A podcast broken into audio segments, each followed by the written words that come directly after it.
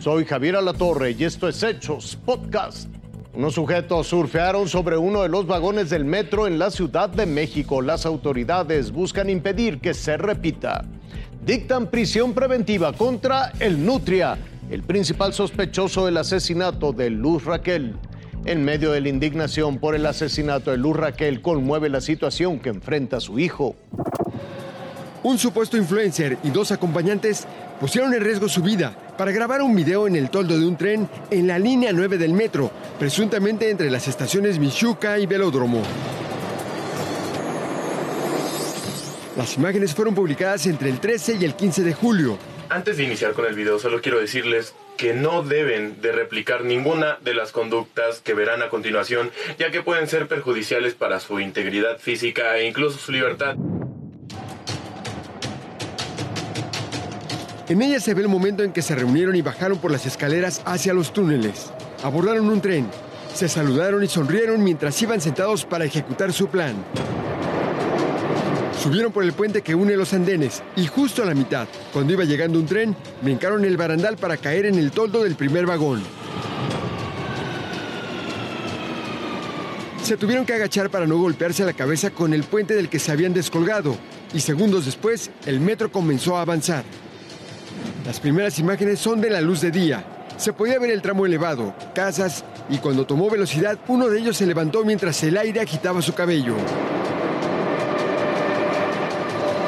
Agarró confianza. Los otros grababan con celulares y el sujeto caminó en sentido contrario por el toldo para mostrar algunas vialidades. Sonrió a la cámara con los brazos abiertos a la altura de las copas de los árboles. Cuando pasó un tren en el sentido contrario, sospecharon que los habían visto. ¡Nos vio, güey! ¡Sí nos vio! Se tuvieron que acostar nuevamente para no golpearse la cabeza con el techo al llegar a la estación Velódromo. Cuando el tren se detuvo, brincaron del techo al andén y corrieron hacia la salida. Pasaron los torniquetes y al llegar a la calle celebraron chocando los puños. Este reto irresponsable, en apariencia, solamente puede tener una multa administrativa de 45 mil pesos. Pero si se hubiera querido actuar en su contra, pudiera haberse configurado un presunto ataque a las vías de comunicación para fincarles responsabilidad penal. Finalmente, esta exhibición quedó en la impunidad, aunque las imágenes son datos de prueba suficiente para comparecer ante el Ministerio Público.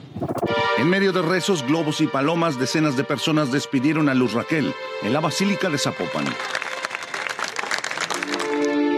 Su hijo de 11 años, su hermana y su madre estuvieron presentes, así como sus compañeras de activismo, madres de otros niños con discapacidad.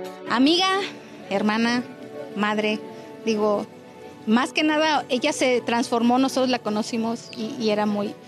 Eh, era muy, muy difícil, ella tenía depresión, se superó con todas nosotras. Fue una compañera muy activa, eh, veía mucho por todos nuestros niños. No fue la presidenta, pero lograron mucho para cada uno de nuestros niños. Y lo que no se me hace justo es que digan que un femicidio más, una víctima más, una mujer más. O sea, no es una más no es una más. Este no fue caso de, de, la mujer, este fue caso de uno de nuestros hijos que tienen celo tolerancia. Este mismo jueves, Sergio Ismael N., el vecino de Luz Raquel y sospechoso de las amenazas de muerte hacia ella, fue trasladado al penal estatal de Puente Grande. Sergio Ismael se logró cumplimentar un mandamiento judicial por los delitos de lesiones, amenazas y delitos cometidos en contra de la dignidad de las personas por hechos anteriores Estaremos pendientes del desahogo de la audiencia inicial. Delitos derivados de una presunta agresión cometida el 5 de mayo y en la que Sergio N. le habría aventado cloro en el pecho a Luz Raquel por una discusión vecinal. Después de esa fecha se dictó una orden de restricción para el agresor, pero a decir de la autoridad municipal, Luz Raquel no quiso mayor protección. Hay dos órdenes de restricción.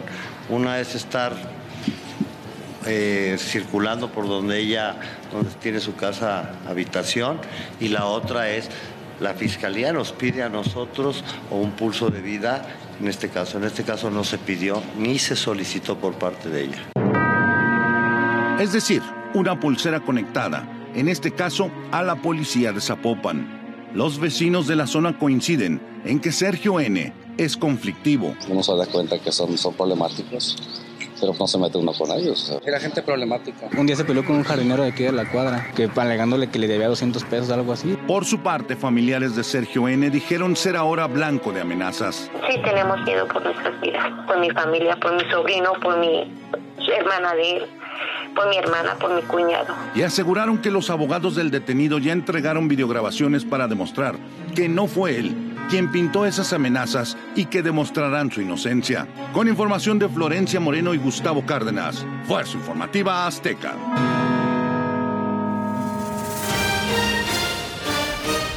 Hasta aquí la noticia, lo invitamos a seguir pendiente de los hechos.